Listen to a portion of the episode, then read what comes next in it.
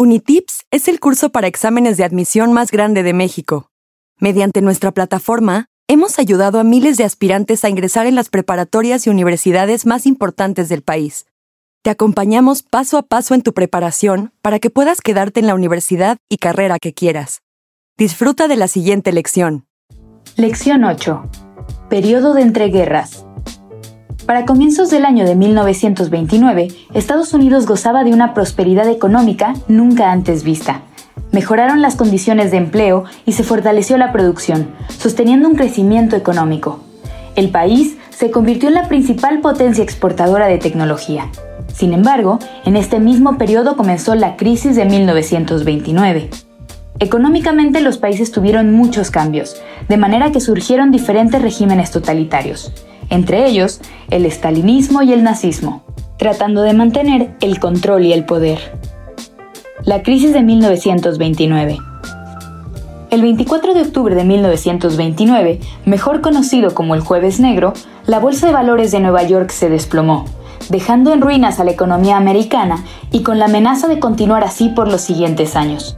Las causas son diversas, pero se pueden identificar principalmente tres. 1 sobreproducción interna. 2. Acumulación de capital en algunas personas, lo cual hacía la economía dependiente de sus inversiones. 3. La recuperación económica de los países europeos afectados por la guerra. A partir del jueves negro, las consecuencias fueron la quiebra de los bancos, la caída de las exportaciones, el desempleo y el aumento de la deuda. Hasta el año de 1932, el presidente Franklin Delano Roosevelt llevó a cabo una serie de políticas intervencionistas de Estado que se conocen como New Deal. En estas políticas, el Estado tendría un mayor papel en cuanto al gasto público, habría más intervención estatal en el mercado y se otorgaría un amplio presupuesto al desempleo.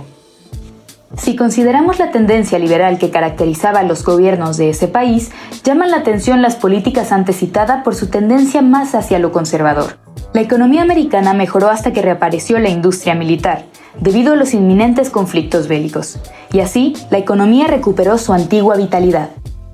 Estalinismo. A partir de la Revolución rusa, la URSS instauró un nuevo modelo político y económico. El experimento socialista hizo del país, que tenía un tremendo atraso industrial, una de las principales potencias mundiales. Como secretario general, Joseph Stalin instauró un modelo económico que se caracterizó por un eficiente proceso de industrialización, productividad y militarización, pero a través de un sistema muy autoritario. Se nacionalizaron la banca y el transporte, que en pocos años incrementaron de manera considerable la producción soviética. Fue brutal el poder que Stalin ejerció sobre el Partido Comunista y la población. A través de la conocida purga, Stalin alcanzó una hegemonía del poder en la burocracia soviética. La purga constaba de persecuciones y represiones de enemigos políticos. El dominio que ejerció a través del espionaje y la propaganda hicieron de Stalin un temido dictador que dejó el poder hasta poco antes de su muerte. Miles de personas sufrieron el exilio y la muerte durante este régimen, cuya influencia llegó a países lejanos, como en el caso de México y el asesinato de León Trotsky en Coyoacán. El estalinismo entró en conflicto con otros sistemas autoritarios y aún habiendo firmado con anterioridad un pacto de no agresión, después de la invasión de Alemania nazi al territorio ruso, ambos países estallaron en guerra. Nazismo. A partir de la Primera Guerra Mundial y la firma de los Tratados de Versalles, Alemania vivía una situación insostenible. El descontento generalizado que se vivía era debido a las sanciones económicas, la pobreza, el estancamiento de la economía y la inestabilidad política. Después de un intento de golpe de Estado y de haber pasado tiempo en la cárcel, Adolfo Hitler, como miembro del Partido Nacional Socialista de Alemania y líder del nazismo, fue ganando territorio político hasta convertirse en canciller en el año de 1933. Se trataba de un gobierno fascista, con una gran carga nacionalista y una supremacía de la raza aria que evidenciaba su racismo.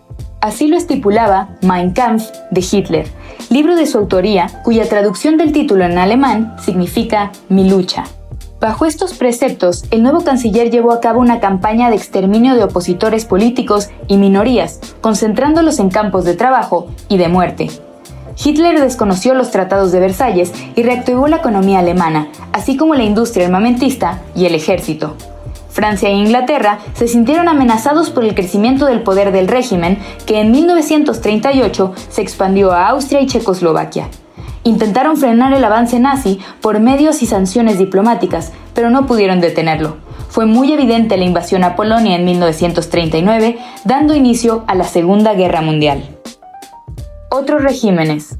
Además del estalinismo y el nazismo, que se dieron a conocer por su crueldad, otros países también sufrieron regímenes totalitarios. Entre ellos, 1. El fascismo italiano, encabezado por Benito Mussolini. 2. El franquismo español, liderado por Francisco Franco. 3. El militarismo japonés, abanderado por el emperador Hirohito. Responde correctamente las siguientes preguntas. 1 corresponde el día en el cual la Bolsa de Valores de Nueva York se desplomó, dejando en ruinas a la economía americana.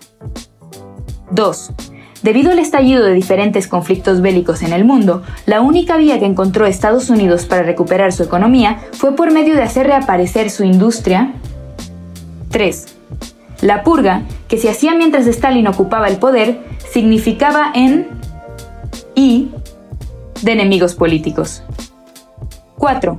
Hitler se volvió canciller de Alemania en el año de 5. El gobierno de Hitler era reconocible por tres características. Nacionalismo y 6. En los años de 1938 y 1939, Alemania ocupó los países de y Polonia. 7. En Italia, el régimen totalitario sucedió con 8. En España, el régimen totalitario sucedió con 9. El emperador Hirohito impuso un régimen totalitario en el país de Resuelve los ejercicios de práctica en tu cuenta de Unitips y cuando estés listo, pasa a la siguiente lección.